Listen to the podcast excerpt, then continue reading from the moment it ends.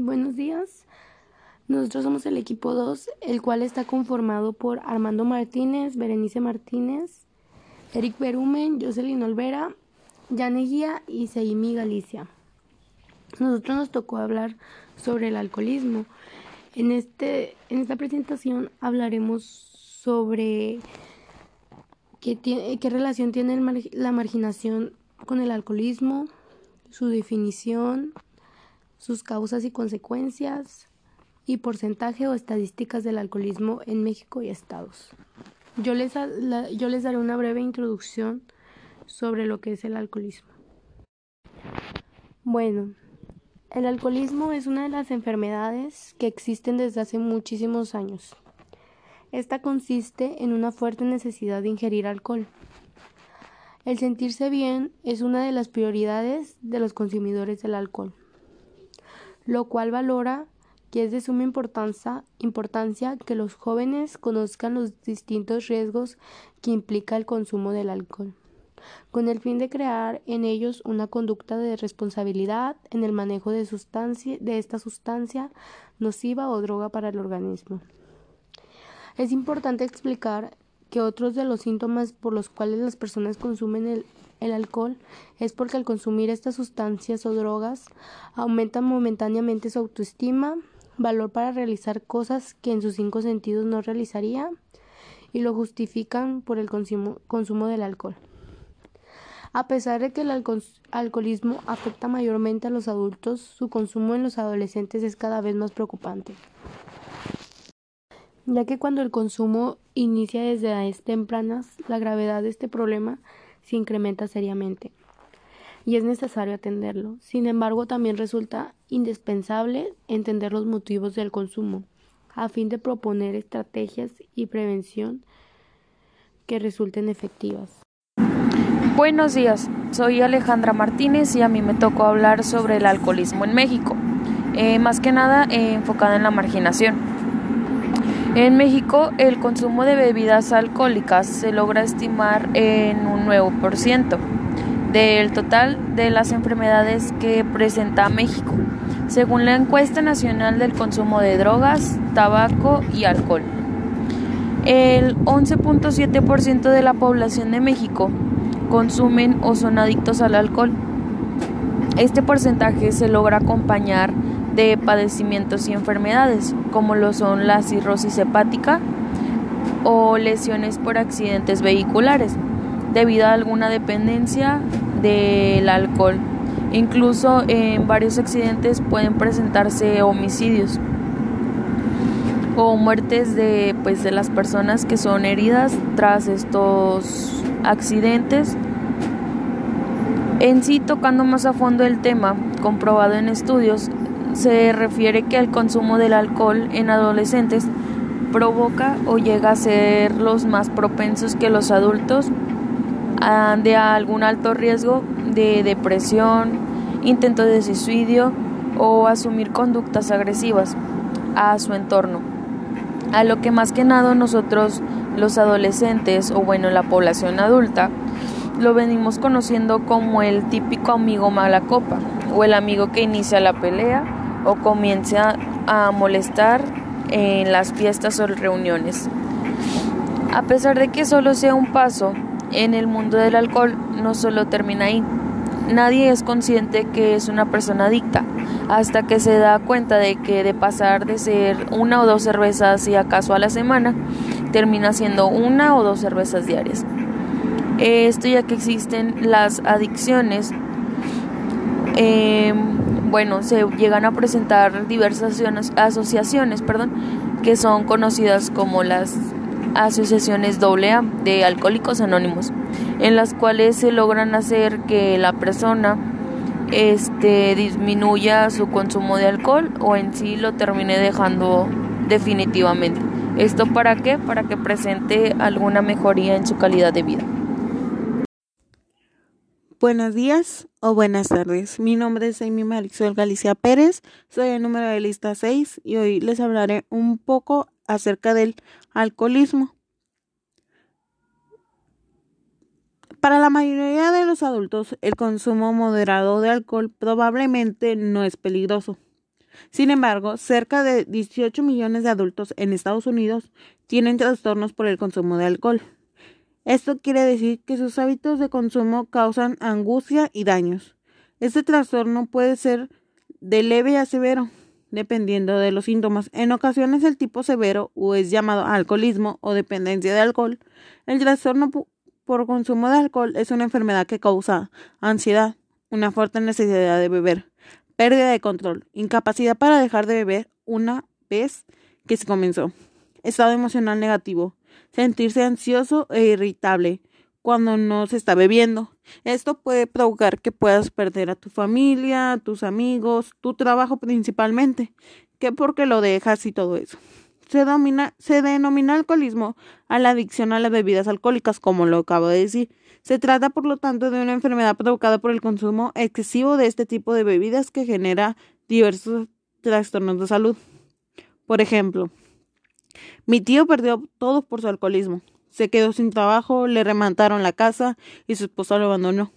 El cantante anunció que suspenderá la gira para internarse en una clínica con la intención de tratar su problema de alcoholismo. Ten cuidado, está solo a un paso de caer en el alcoholismo. Cabe destacar que una bebida alcohólica es aquella que, entre sus compuestos, cuenta con alcohol etílico, un compuesto químico también llamado etanol. Estas bebidas pueden producirse a través de un proceso de destilación o de fermentación. El alcohol etílico, por otra parte, causa distintos efectos en el organismo, pudiendo provocar confusión, euforia, náuseas y sopor, y además resulta tóxico. El alcohol daña mucho tu cuerpo, mucho, que puede dañar tu riñón y te lo pueden quitar. Y eso provocaría que ya no te dieran un nuevo por lo mismo del motivo que tú eras un alcohólico. Como dice en el ejemplo, tú, tú a tu familia por esos motivos y te quedas solo y puede provocarte otra enfermedad por la depresión. Bueno, esto es un poco de lo que trata el alcoholismo. Gracias. Buenos días compañeros. Mi nombre es José Armando Martínez Ochoa y soy del grupo Quinto C. Yo les hablaré sobre causas y consecuencias del alcoholismo. Bueno, algunas de las causas serían que no hay una causa definida del alcoholismo, pero hay factores de riesgo que pueden jugar un papel importante en su desarrollo. De hecho, es una enfermedad psicosocial y tiene sus causas biológicas, psicológicas y sociales. En las biológicas es más probable en las personas con algún familiar alcohólico o con algún trastorno psiquiátrico. la razón puede encontrarse en anomalías genéticas o bioquímicas. En las psicológicas sería la ansiedad, conflictos en las relaciones personales, baja autoestima, timidez, entre otras. Y en las sociales sería la facilidad para tomar contacto con el alcohol, entorno de consumo, abuso del alcohol en situaciones sociales y estilos de vida, estresantes, etc. Y las consecuencias serían de que las consecuencias del alcoholismo pueden afectar a distintos ámbitos de la vida del adicto. En la salud sería que el envejecimiento prematuro, pérdida, aumento de peso corporal, alteraciones inmunológicas, gastritis crónicas, alteración de la función general del hígado y finalmente cirrosis, pancreatitis, hipertensión, aumentos de triglicéridos y colesterol,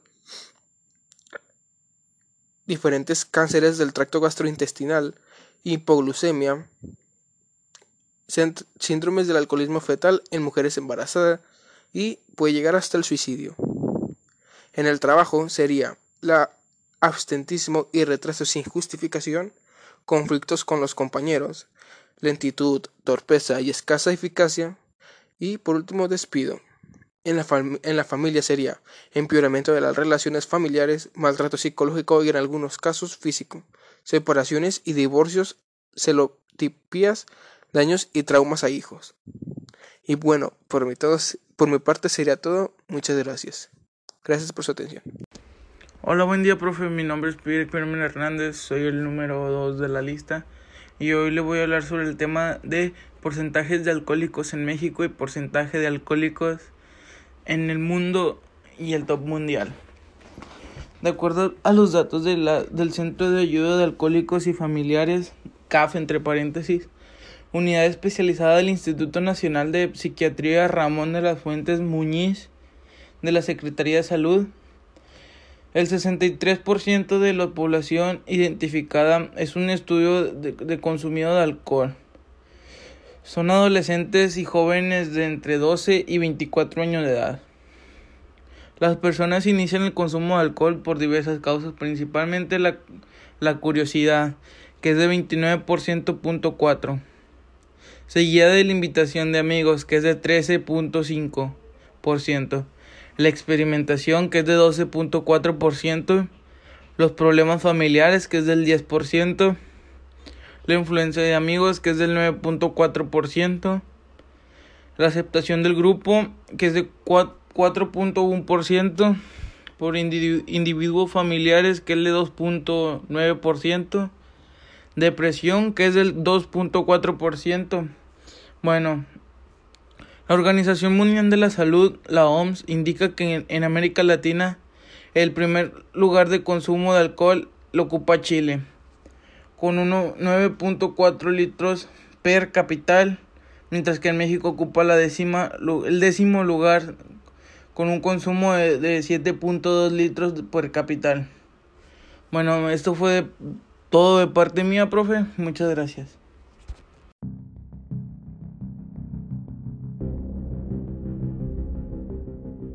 Buen día. Mi nombre es Yanequia y soy del equipo 2 en los cuales voy a presentar el porcentaje y estadística de los alcohólicos en la población marginal.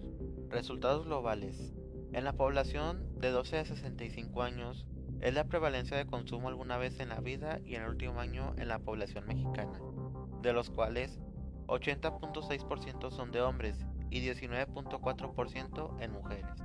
En último año, la prevalencia de consumo es del 51.4%, de los cuales 62.7% son hombres y 40.8% son mujeres.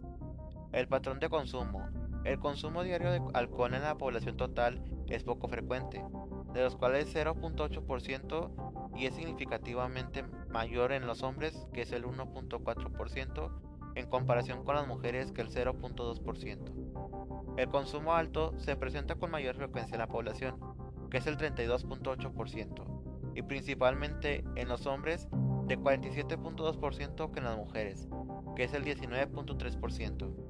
El consumo diario tiene una prevalencia del 5.4%. Por sexo, el porcentaje en los hombres es de 9.6% y en las mujeres de 1.4%.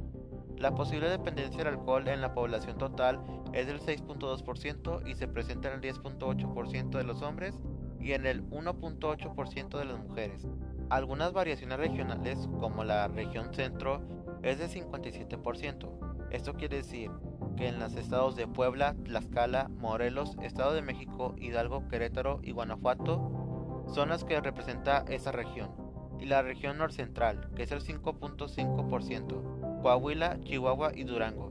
Son las regiones que presentan una prevalencia en el año por arriba del promedio nacional.